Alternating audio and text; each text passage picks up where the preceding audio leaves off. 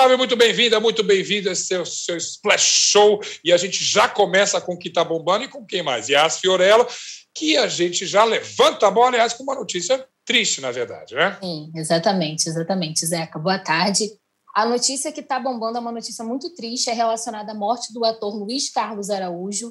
É, o laudo saiu e a morte foi causada por uma asfixia acidental. Quem passou as informações para o UOL foi o delegado responsável pelo caso, que é o Roberto Monteiro, e ele contou que a conclusão do laudo foi a seguinte: a associação de antidepressivos, cocaína e álcool, com consequente rebaixamento do nível de consciência associada ao confinamento, foram as causas da morte do Luiz Carlos. E aí fica aqui o nosso carinho para os familiares, para os amigos que estão passando por essa situação super delicada e também o nosso aviso, né? Porque a gente está nesse mês de setembro, enfim, qualquer coisa que as pessoas estiverem sentindo, tem um número para a gente poder ligar. A gente sabe que foi um acidente, mas ainda assim é importante que a gente fale sobre saúde mental. A gente sabe como as pessoas estão nesse confinamento, enfim, recusas em casa é muito complicado. E aí fica também o nosso carinho para quem está passando por essa situação sozinho em casa. Yes, isso realmente, como você falou, está bombando, as pessoas ficaram curiosas, é uma morte, uma causa de morte assim que surpreende todo mundo. Valeu demais o seu recado. Mas a gente também tem uma notícia bacana que está bombando aí também, e aí tem a ver com o Lázaro Ramos, que é um querido, obviamente, que parece aponta novos horizontes ali para além da TV Globo. Pegou todo mundo de surpresa, né? O Lázaro e a Ingrid Guimarães saíram da Globo, ambos assinaram com serviços de streaming. E a gente sabe que a televisão está mudando, né? Nós tivemos a saída do Life, nós tivemos a mudança de emissora do Faustão, o Mion indo para a Globo, muita coisa acontecendo. E os serviços de streaming estão no meio dessa disputa. E causa uma grande pergunta, né? Por que, que as pessoas estão indo para serviços de streaming? O que, que acontece? Nesses serviços, a liberdade criativa é maior, o salário é um pouco menor, Talvez não dê para comprar aquela mansão em Ipanema, mas com certeza dá para ter um, uma casinha em Sepitiba, né? Ninguém vai ficar mal. Mas a liberdade criativa com certeza fala mais alto e os serviços de streaming eles estão investindo cada vez mais em produções nacionais. Então imagina, agora ao invés da gente ter aqueles filmes lá do, do high school, nós teremos filmes aqui no Brizolão, entendeu? A galera jogando bola ali na frente de casa com chinelo, valorizando é. as produções nacionais. Yas, eu acho que eu vou só acrescentar uma coisa, conhecer um pouco desse meio aqui também. O que os streamings dão para esses artistas é uma possibilidade de uma projeção internacional, que é muito bacana. Assim como aqui no Brasil, a gente ama ver a Casa de Papel, a gente ama ver a, as produções que vêm muitas vezes do México, a Casa das Flores, ou outras de, de qualquer lugar do mundo, Israel nem se fala. O artista brasileiro se sente um pouco valorizado também, ou com uma, uma, abertura promissora de você, olha, ter seu trabalho visto em qualquer canto do mundo pelos serviços de streaming. É um estímulo isso também, né? Exatamente. Poxa, mais de 140 países. Imagina a projeção que isso dá para uma pessoa que está acostumada. Se aqui no Brasil já são muito famosos muito conhecidos, imagina uhum. quando passa a ser né, ainda mais global. É maravilhosa a possibilidade. Eu estou ansiosa para ver o que, que eles vão arrumar. Eu sei que vai ser bom. eu, eu tenho certeza vai que vai ser bom. Eu tenho certeza, certeza que vai ser bom. vai bombar. E de uma coisa de maneira geral, falando do lado artístico, existe, começa a existir um mercado, né? Elas vão ser disputadas e justamente ganha ou sai na frente, melhor dizendo, o mais criativo, o mais brilhante, o mais talentoso e o mais carismático, que no caso do Lázaro e da Ingrid, eu acho que não tem dúvida, né? Exatamente. Muito bom. E ah, super obrigado, bom saber contigo tudo que está bombando aqui no nosso pré-show. Voltamos tchau, a, Zé. a hora com o seu boletim. Até mais. Tchau, tchau. Agora sim, respira, vamos começar o nosso Splash Show. E olha, a gente tem muita coisa bacana aqui. Ted Lasso, mais uma vez, dominando bastante o M. A gente vai ter uma nova correspondente aqui de Los Angeles falando com a gente. A gente quer falar também sobre a série nova de terror da Netflix, A Missa da Meia-Noite. Eu tenho aqui no meu cantinho um clássico sendo refeito aqui. E, claro, todas as novidades da Fazenda, a ansiedade ali, a expectativa pela primeira roça ali. A gente já tem até uma nova fazendeira. Tudo isso nesse Splash Show de hoje. A gente quer a tua opinião, tua participação, se você quiser falar com a gente, arroba nossa, perdão, arroba, ó, é tanta coisa aqui ó, arroba splash, underline, ó, estamos contando uh, com a tua participação aqui. vamos lá, então, agora, estreia de Los Angeles aqui no Splash Show, acordando, tomando café já e sempre radiante, maravilhosa e cheia de informação. E eu, particularmente, matando saudade de Domingas Person. Tudo bom, querida? Que perfeito, né? A gente aqui junto. Oi, pessoal.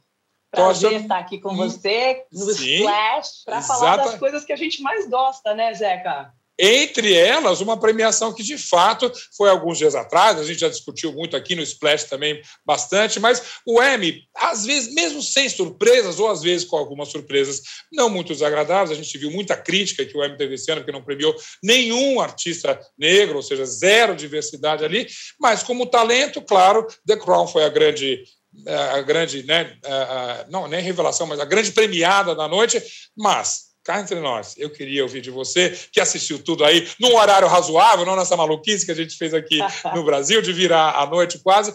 Ted Lasso, mais uma, Alice, redobra a conquista que ele já tinha feito nos nossos corações, né, Domingas? Sim, mas vale lembrar, só que você falou da premiação, teve sim Michaela Coyle com I May Destroy levando o prêmio de melhor roteirista, que foi, ó, sensacional. E talvez né? fazendo o melhor discurso de toda a noite. Exato, totalmente é? oposto daquela coisa da celebridade. Ó, oh, fui eu, ó, oh, tal.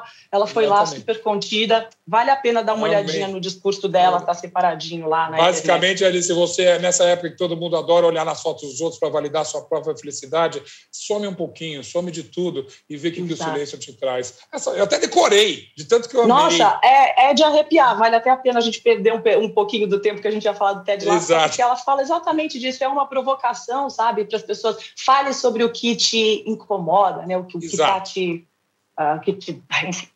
É, lembrando que a May Destroy é sobre uh, o estupro que ela mesma sofreu. Ela foi Exato. fundo ali e está aí a revelação. Mas olha, às vezes nem precisa tão fundo assim. O Ted Lasso é emocionante. Eu não consigo assistir um episódio. Você curtiu? Literal... Você chorou? Claro. Mas você sabe, Bora, eu acho que é. o Ted Lasso, ele é uma surpresa e não é. Porque é o seguinte, ele começou aqui a ser... Uh, todo mundo divulgou, lembrando que ano passado estávamos naquele começo, né, pandemia, junho foi quando estreou. Então, assim, todo mundo em casa temos, temos que ficar, o que está acontecendo no mundo, né? A gente estava assentando com, com todas as notícias da gente ter que ficar em casa. Ted Lasso fez uma campanha maciça aqui uh, nas ruas, Sunset Boulevard, todos os posters nos ônibus, claro. né, em tudo quanto é lugar. E você ficou assim, pô, peraí, quem? O Jason Sudeikis? Se você não assistia a Saturday Night Live, você não sabe exatamente quem era o Jason, né? Então, é, ficou assim, ah, não sei se eu quero assistir uma comédia, um comédia, esporte, futebol, o que, que é isso, né?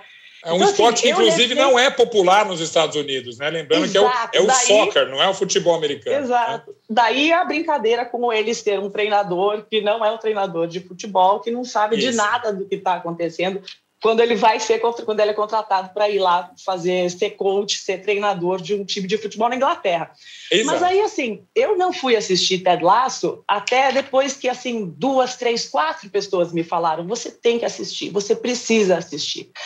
E aí, é, é, realmente é isso. É, é, foi um boca a boca, pelo menos por aqui, o que fez é, o Ted Lasso pegar foi esse boca a boca das pessoas falando: você tem que ver, porque é uma, uma comédia, é um personagem que trouxe, que animou assim o coração das pessoas no meio da pandemia, né? Então acho legal a gente contextualizar, porque muita gente deve ter falado, mas espera aí, e as outras? A gente não teve Schitt's Creek nesse ano, porque Schitt's Creek acabou ano passado. A gente não teve The Marvelous Mrs. Maisel, porque eles não puderam filmar no começo do ano por causa da pandemia. Então uhum. tem toda a contextualização, né? A série certa no momento certo. É, mas eu só né? acho. Eu sou defensor apaixonado, como muitos aqui do Splash, eu vou dizer, por Ted Lasso. Então, vale também dizer que, sim, tem muitas qualidades. Eu acho um roteiro sempre muito perfeito. Eu acho um casting absurdo. Eu acho até a escolha né, do, do, do, do, Roy como ator coadjuvante, melhor coadjuvante, maravilhosa, assim. É. é, e ela também, a, a, dona do time, que é uma atriz coadjuvante. Então, é uma boa combinação. Acho que sim, falou muito bem. Ele entra num vácuo de várias séries que a gente estaria aguardando, mas os prêmios prêmios merecidíssimos e, e claro, a, a, opinião pública gostou aí nos Estados Unidos também, né? Não, e aí é prova disso, assim, todos os atores praticamente foram indicados, né? Você vê Sim. ali na, nas indicações, são quatro atores no, de, no papel de atores coadjuvantes. As duas atrizes principais também foram indicadas. Isso foi muito legal. Eu acho também que a segunda temporada, que está agora no ar, uhum. ela estava bem fresquinha, sabe? Assim, por falar em timing certo, né? A hora Sim. certa Então, Sim. ela estava ali justamente no momento que as pessoas estavam votando para o M. Então, assim, é uma combinação. Mas eu concordo, eu acho que o Ted Lasso, ele, ele traz esse otimismo, ele traz essa esperança para um personagem que, assim, se fosse um pouquinho diferente, se o Jason errasse um pouquinho a dose, você poderia ficar irritado com aquele otimismo, com aquela esperança, com aquele é, bom é. mocismo dele, né? Ele alto astral, né? Aquela coisa exato, assim. Mas exato. Você falou em timing, e aí eu quero que você comente agora, sobretudo pelas reações e pela repercussão delas nos Estados Unidos. A gente viu várias séries nos streams, sobretudo documentais, até o Spike Lee por trás de uma delas, sobre o 11 de setembro. Claro, 20 anos depois é natural que viesse isso, é uma data redonda, e aí a gente uhum. teve várias versões, mas a gente teve realmente alguma novidade? Turning Point, o President War Room, própria do, do Spike Lee que, que elas trouxeram para a gente, Domingas? Zeca, eu acho que é, primeiro de tudo, um choque para quem, na época de, do 11 de setembro, no dia exato, se lembra exatamente de onde estava, o que estava fazendo, né? Você se lembra da, eu, lembro exatamente onde eu estava, o que, que eu estava fazendo, o sim. choque de saber o que, que é isso, o que está, né? E aí, 20 anos depois, ou seja, du duas décadas depois, a gente tem aquela, aquele olhar de novo sobre é, por que aquilo aconteceu, o que aconteceu com aquelas pessoas que estavam lá, né? Quer dizer, uhum, uhum. eu já tinha visto vários, várias entrevistas, vários outros, é, outros programas sobre o assunto, mas o Turning Point, que é uma série uh, de cinco episódios de uma hora, sim, sim.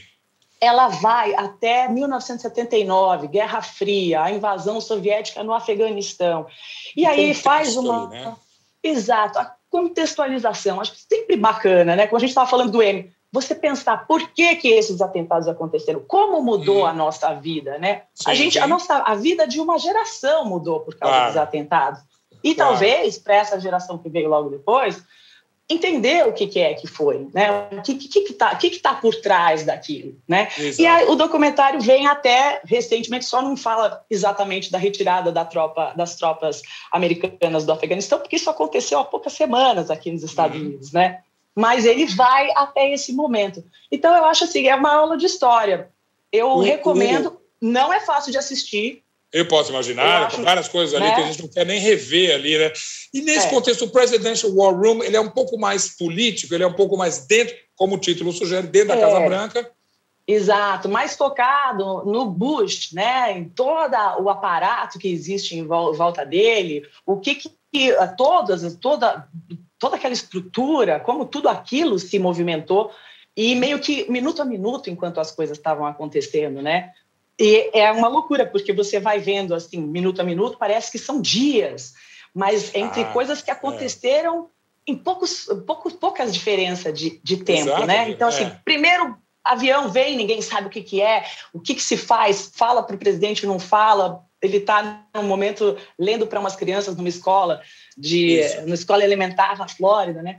Então assim é muito interessante você ver como as pessoas remontam, né? Como como esse documentário remonta a essa história.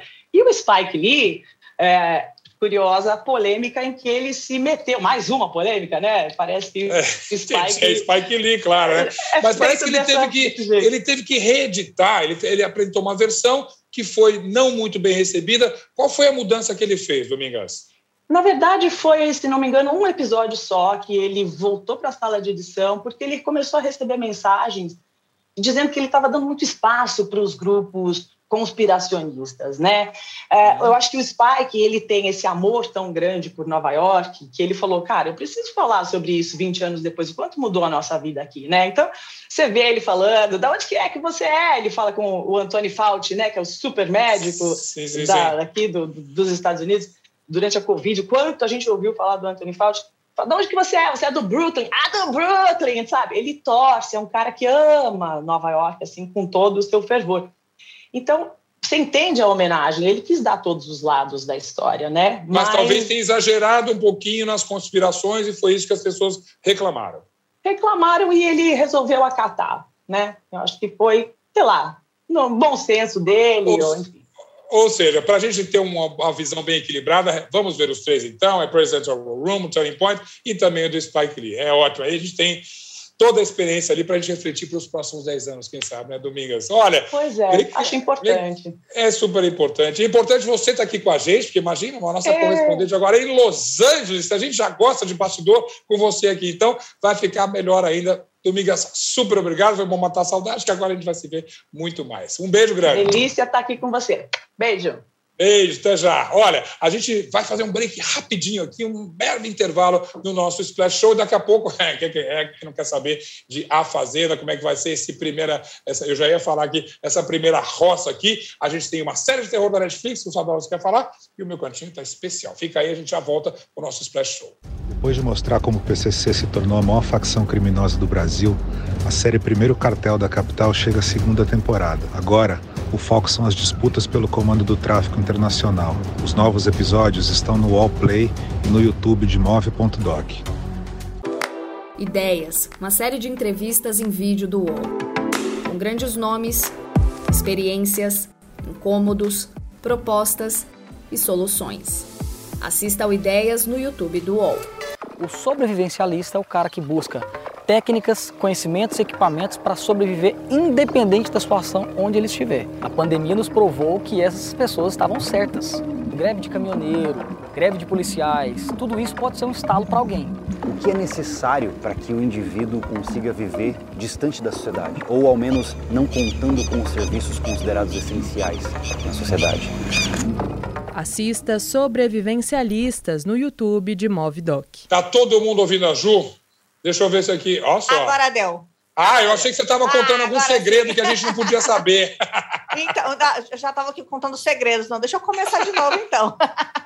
Oi, pessoal, tudo bem? Então, a, Fazenda 13 está do jeito que a gente gosta, com treta, com vingança, com tudo programado já, com um clima muito, mas muito tenso. A primeira roça já está formada com o Nego do Borel, que foi enviado pelo fazendeiro Gui Araújo, que colocou ele direto na roça. Depois veio, então, a Lisiane Gutierrez, que foi a mais votada da casa, que empatou com a Daiane, e o Gui Araújo fez esse desempate e colocou ela lá também. A Solange Gomes foi puxada da baia pela Lisiane Gutierrez e no Resta um sobrou para Érica, que acabou vetando o Nego do Borel da prova do fazendeiro, que aconteceu uhum. ontem à noite. E aí, então, elas uh, disputaram a Solange, a Lisiane e a Érica. Érica levou a melhor, é a fazendeira da semana e é um reinado que já está dando o que falar. Desse Mas... jeito, o Nego do Borel, Solange e Lisiane uh, Gutierrez estão aí disputando a preferência do público.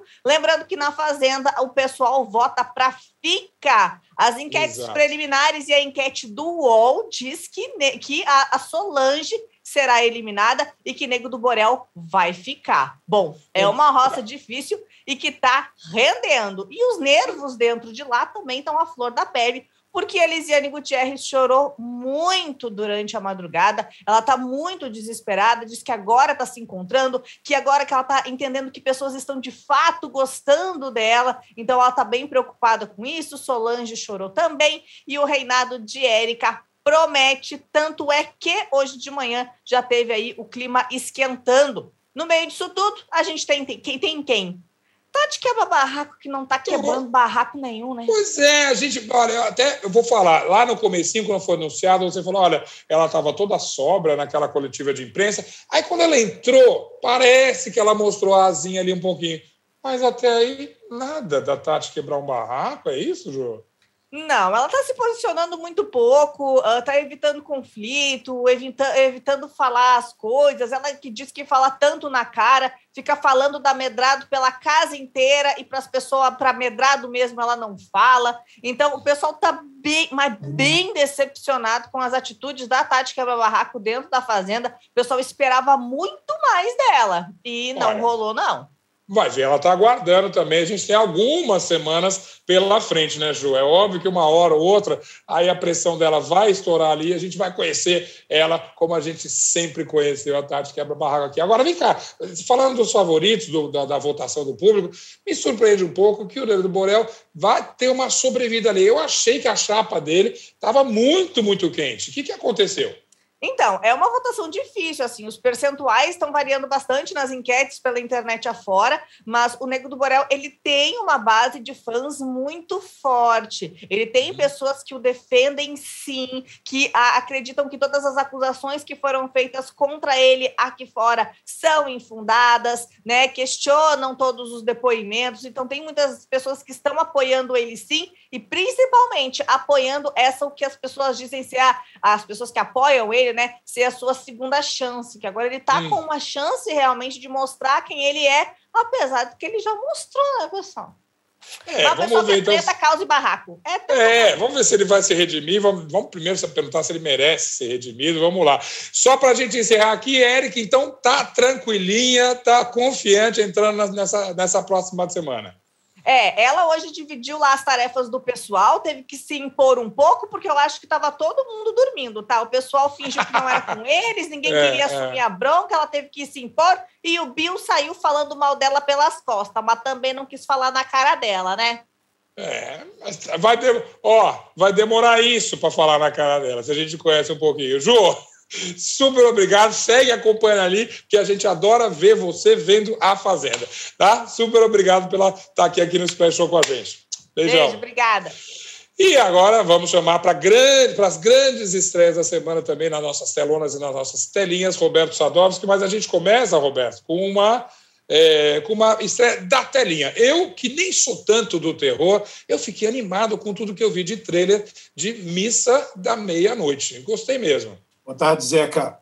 Então, então, eu acho que o Mike Flanagan, né, o cara que, que escreveu, criou, dirigiu, é, ele, ele, ele tem um olhar muito bacana para esse terror moderno. Ele fez A Maldição da Residência Rio, ele uhum. fez A Maldição da Mansão Bly, no cinema ele fez Doutor Sono, que eu gosto muito. Gosto é também. Ele tá, teve a ousadia de continuar Stephen King e Stanley Kubrick, né, num, num híbrido das duas histórias para fazer sim, sim. a dele e está de volta em Missa da Meia-Noite, que assim, é o, o começo ele é inteiro a criação da atmosfera, que é uma coisa que ele faz muito bem. É tão tenso, é tão tenso, que teve umas horas que eu tive que dar um pause e falar, não, peraí, gente, deixa eu, deixa eu pegar uma água aqui e tal. até, até tu, Sadov, você mesmo está nervoso. Até eu, porque, assim, essa coisa de comunidades isoladas, tal, que a gente vê desde o Homem de Palha, né, tem uma tradição do terror de pegar esse tipo, esse tipo de história, eu acho que ele, resolveu muito bem, né? Existe uma ilha, né? É, é a, a, a, a, Crockett Island, que moram pescadores e aconteceu um vazamento é, é, é, de combustível alguns anos antes, muita gente foi embora.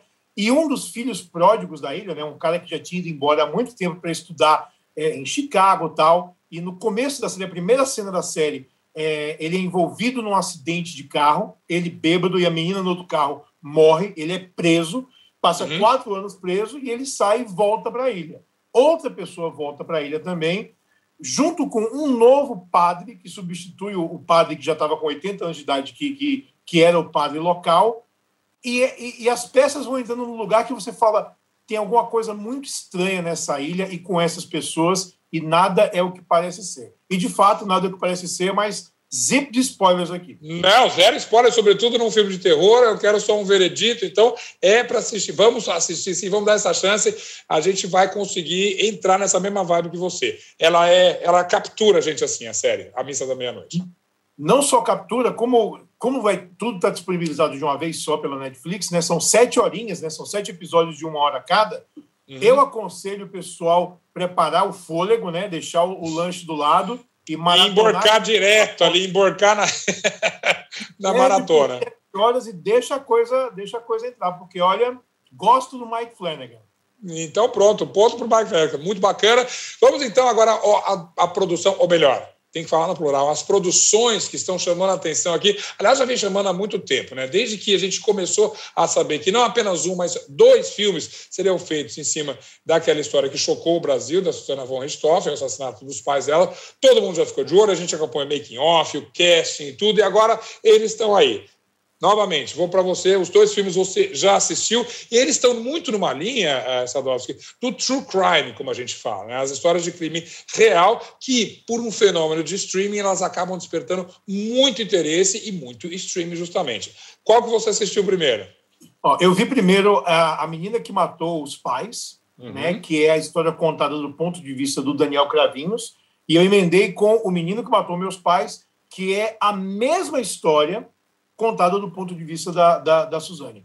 Então, assim, é, de uma forma, de, dramaturgicamente, eu acho que o recorte é absolutamente perfeito, porque é, é uma história que tem um começo, meio e fim, existe um arco dramático, existe um desenvolvimento, e, e embora fosse uma história desenvolvida para o cinema, o filme estrear, é, acho que uma ou duas semanas é, uma das semanas antes de ele estrear foi quando a pandemia fechou tudo. Exatamente. E aí a distribuidora isso. ficou esperando, esperando, esperando, e finalmente negociaram com a Amazon Prime e está sendo lançado agora em streaming direto. Acho eu que em streaming a história vai funcionar até melhor, porque a gente está acostumado já a Exatamente. E tal. Então, assistir as duas histórias, tem uma hora e vinte cada filme, dá, dá duas horas e quarenta de material, eu acho que é, o impacto é maior.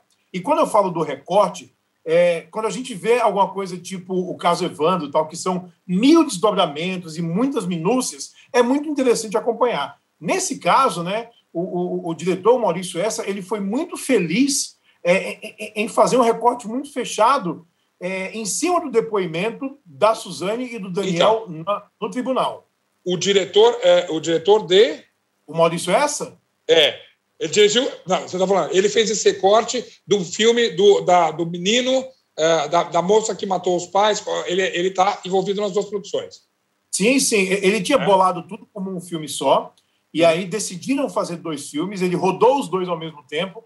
Então ah, é muito rodou curioso. Ao mesmo tempo, sim. É. Rodou ao mesmo tempo. Porque assim, sim. a gente vê algumas situações, é, por exemplo, é, no depoimento dele, né, o Daniel fala que a, a, a Suzane tinha problemas quando eles foram transar pela primeira vez, né? Que ela, ela não era virgem e tal. E a gente vê essa cena que, que ela está muito é, in, incomodada com isso. Quando é o ponto de vista dela, uhum. é a uhum. mesma cena, mas ela falando que era virgem e ele praticamente vai em cima, ele não para, ele não abraça ela. Então, assim, é, a gente vê que tem uma, uma, uma, uma diferença ali de histórias que eu acho que elas se completam. Então, eu achei muito bons os dois filmes, por sinal. Sim. Assim, a bom, interpretação bom. da Caprias e do, e do, e do é, Luciano Bittencourt, é, eu achei que me surpreendeu, foi muito melhor do que eu esperava, né? inclusive de, de, de, de é, ela retratar a Suzane como uma adolescente é, meio menininha, né? e depois já é, se impondo como a, a, a, a, adulta que ela achava que era, né? até Sim. o momento, momento do crime.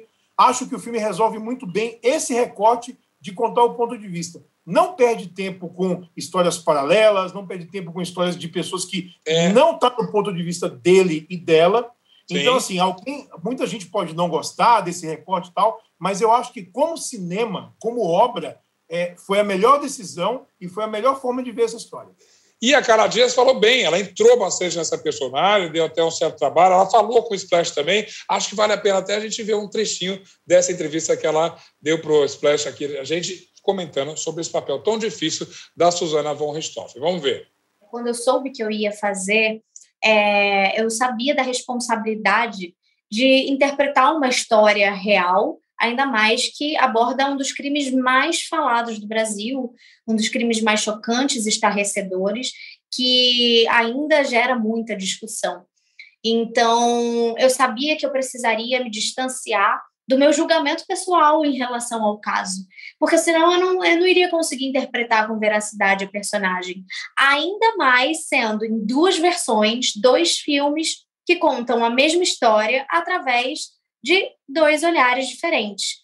E ainda tem mais um plus, né, que a gente comenta, né, Léo? É, no tribunal, onde uma das versões é narrada, é, as personagens elas têm uma outra nuance, elas têm uma outra, um outro tipo de construção, porque tem uma diferença de anos, né? Ou seja, é, a personagem é, já já está presa, é, ela está num tribunal, é, ela vai fazer a sua defesa, então tem um outro tipo de construção, ou seja, no final desse processo todo, eu e Leonardo acabamos interpretando três personagens diferentes. Então, você imagina, para nós atores, é um super desafio um projeto desses, né? E uma experiência riquíssima, sem dúvida. Eu já estava a fim de ver, é claro, acho que todo brasileiro tem uma curiosidade para ir com o teu aval, então, Sadowski, vamos assistir os dois filmes. E é legal assistir colado um no outro, como você falou, né? Eu acho, eu acho legal ver colado, né? E assim, Bora. a gente não tem, não tem parâmetro, não, não tem true crime no Brasil. Esse basicamente Exato. é o primeiro que é uma Exato. ficção, em é. de um fato real. Bora lá fazer, então. Sadovski, super obrigado. Eu vou agora para o meu cantinho aqui, mas antes de eu ir para o meu cantinho, recomendar o que eu gostei de ver essa semana. Você certamente viu, está no nosso cânone aqui, de alguém, qualquer pessoa que gosta de, de, de cinema, cenas de um casamento de Ingmar Bergman. Você lembra quando você viu isso e o impacto que ele causou, não? não eu, era, eu era adolescente, né, na época que a gente pegava fita de VHS no fim de semana para rechear o fim de semana. E, e, e, eu assisti nesses meus anos formativos aí, né? A gente via Bergman, Kurosawa, John Ford, Sim. tudo que a gente podia absorver, né? Eu, eu absorvia. E, e, teve impacto na época. Eu revi anos depois, e é claro que com mais maturidade você tem um olhar diferente. E, e não é à toa que é um clássico e que é tão, é tão visceral e tão verdadeiro até hoje.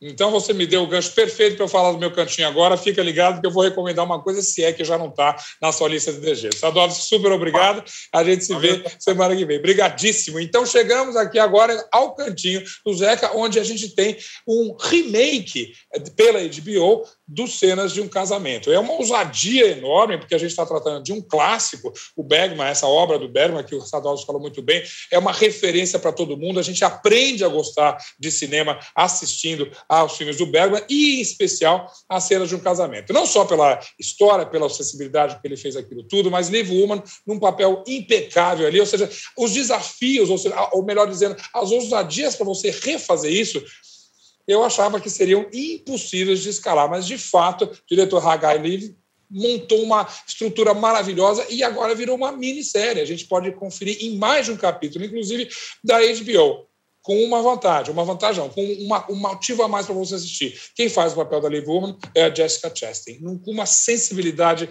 absurda, obviamente eu não preciso ressaltar, se você já assistiu, se você gosta de cinema, é um filme que discute a relação de um casal. Não, não, não, esqueça aquele da Scarlett Johansson, é, que, que é bacana, é forte, mas esse aqui é a coisa de verdade, como eles falam nos Estados Unidos, the real thing. É aqui que você vê um casamento sendo totalmente mostrado de uma maneira transparente, com todas as suas dores, com todas as suas emendas e com todos os seus fracassos também e eventuais alegrias. No papel do marido dela, o Oscar Isaac é um ator que eu sempre acho que é maravilhoso, subaproveitado em Hollywood total, e ali nessa, nessa produção, então, uma química maravilhosa. Então, a minha recomendação do Cantinho do Zeca aqui, na HBO, a gente tem Cenas de um Casamento, essa minissérie impecável. Aproveita e revê também o clássico, que vale sempre a pena você ver. Super obrigado pela sua participação aqui, pela sua audiência acompanhando a gente aqui, falando, querendo falar o Splash, arroba Splash Underline Wall, e a gente se vê amanhã, porque tem muita coisa para falar amanhã, inclusive